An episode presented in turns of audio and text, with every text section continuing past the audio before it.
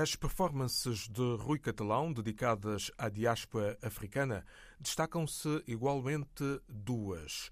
Uma delas ao abrigo da distância e a outra, considerada à parte pelo próprio autor, o último show. É um espetáculo um pouco à parte, ou seja, eu nessa altura o meu grupo estava já mais ou menos desfeito, ou seja, o Adriano já não estava em Portugal, a Vânia também já tinha saído, a própria Jéssica que ainda vai participar nesse espetáculo já estava em transição também, já estava a preparar a sua saída para emigrar. O Luís Mocauro estava a trabalhar numa empresa, digamos, que fornece materiais para a Auto Europa. Não tinha muito disponível o meu grupo. Então as únicas pessoas do meu grupo que acabaram por participar foi, foi o Joãozinho da Costa, mais a, a Jéssica, ali num horário quase que laboral e também uma rapariga igualmente do Val, por, por acaso de origem, de origem guineense, ela também nasceu na Guiné, no arquipélago de Bijagós, que é Rolais em Baló, com esse, digamos, com esse núcleo de pessoas, lá está com quem eu vinha trabalhando no Val da Amoreira, juntei ainda mais alguns intérpretes de, de origens diversas, quer a nível artístico, de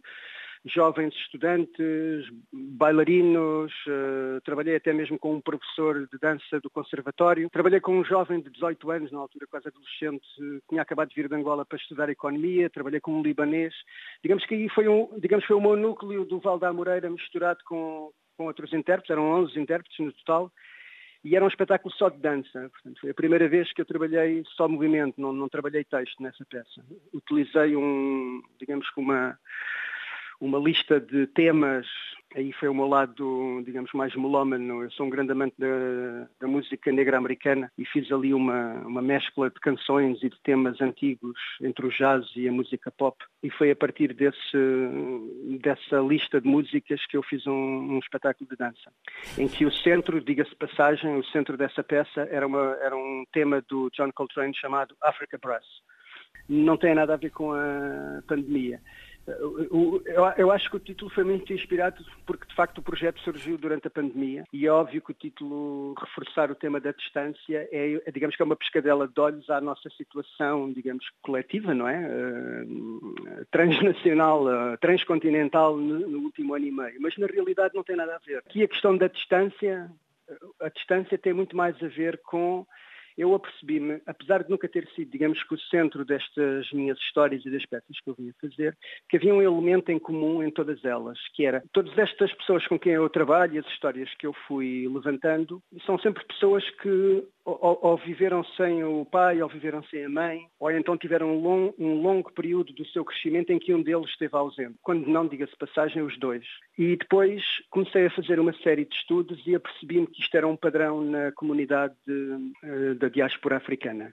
Diga-se passagem que também é comum à comunidade africana eh, afrodescendente dos Estados Unidos. Eu acho que no caso da comunidade da diáspora africana tem a ver com razões muito mais complexas. É muito difícil estar aqui a discriminar a razão de haver uma, uma, uma taxa de, de, crianças que nascem, nestas comunidades que nascem, perdão, que crescem sem os pais. Lá está, ou sem a mãe ou sem o pai, sem, sem um deles pelo menos. Quando não, lá está os dois, quando não são entregues ou avós ou tios ou às vezes irmãos mais velhos.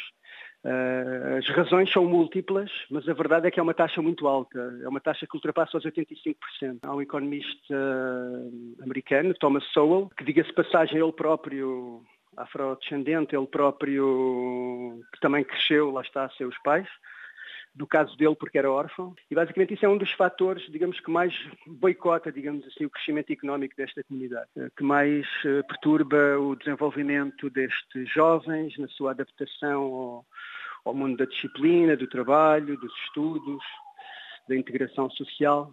É um fator muito complexo, digamos assim. É óbvio que eu, isto foi, digamos, foi a minha base de estudo, eu depois concentrei-me em histórias, não é?